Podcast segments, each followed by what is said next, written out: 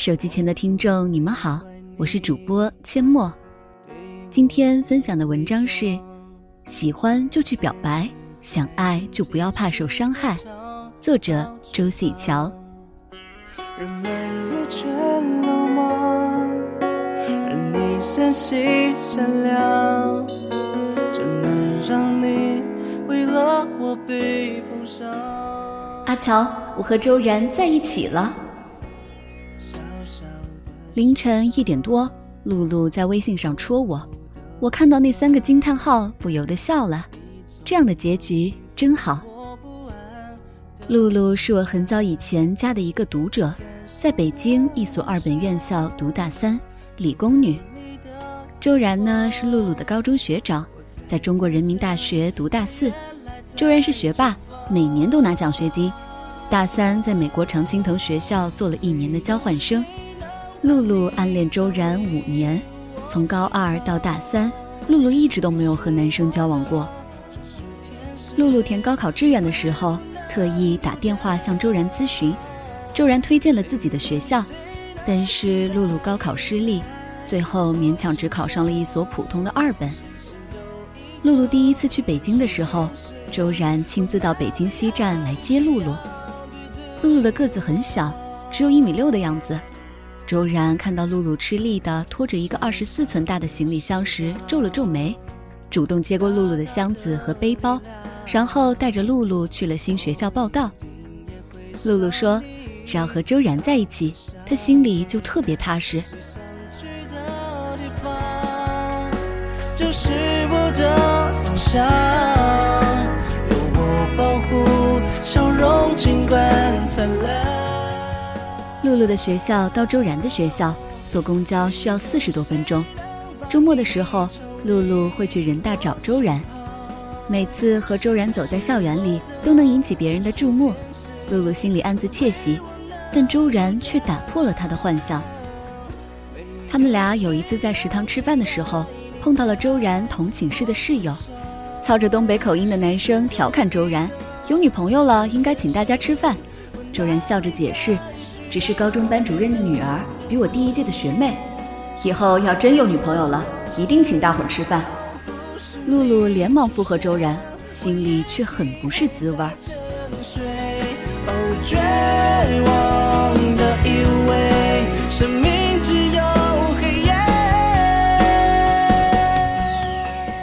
露露是路痴，却在周然的带领下，把北京的景点游览的差不多了。露露有时候也对自己和周然的关系感到不可思议。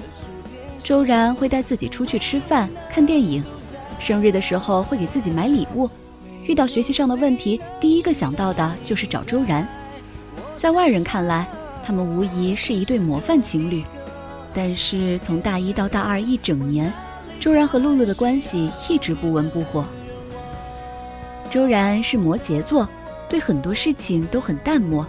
就连感情也很慢热。周然班上有个女同学，从大一开始就对他穷追不舍。露露见过那个女生，无论是外貌还是身材，都是男生选女朋友的上等人选。偏偏周然是个不解风情的书呆子，直到大三去美国做交换生，那个女生才决定对周然死心。露露曾经旁敲侧击过周然，为什么大学一直没有找女朋友？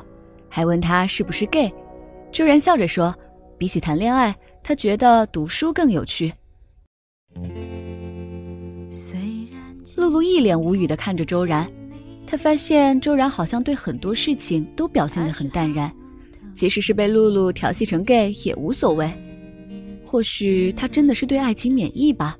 露露这样想着，又觉得自己的暗恋有点可笑。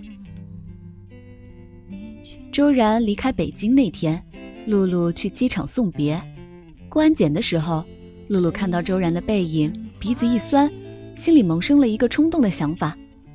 露露叫了一声周然的名字，然后冲上前抱住了周然。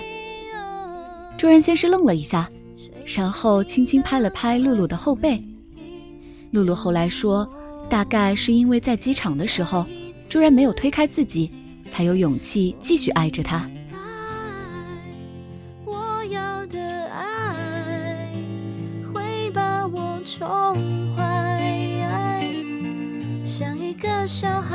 只懂在你怀里怀你要的爱。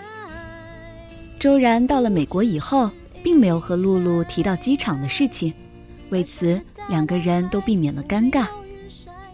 周然在美国做交换生的这一年，露露和周然依然保持频繁的联系，除了电话和短信，偶尔也会开视频。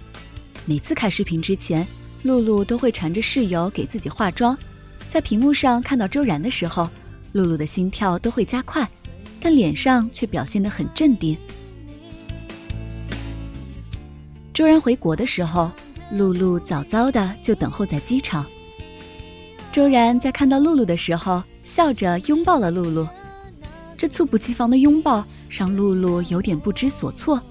好在周然很快松开了她。好久不见，小姑娘。周然喜欢叫露露小姑娘。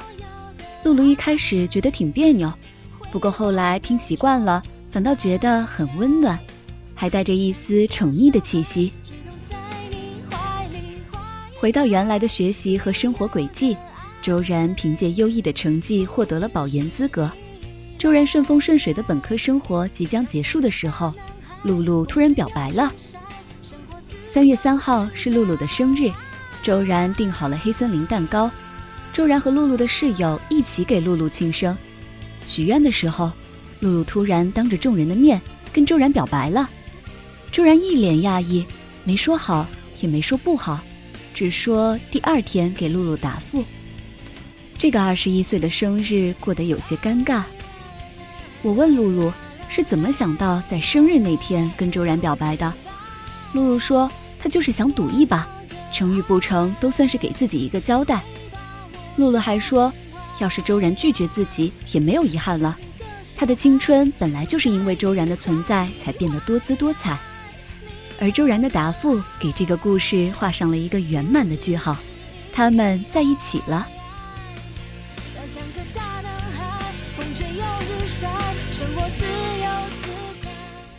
我没有问露露周然为什么会答应和他在一起。爱情有的时候真的无法用道理来讲清楚，能在一起就是最好的结果。有人说，比起恋爱，暗恋或许会更好，因为暗恋只是自己一个人的事，没有开始就不会有结束。暗恋固然美妙，但我认为必要的时候。最好还是把自己的感情告诉对方，坦白不仅意味着结束，也有可能是一种新的开始呀。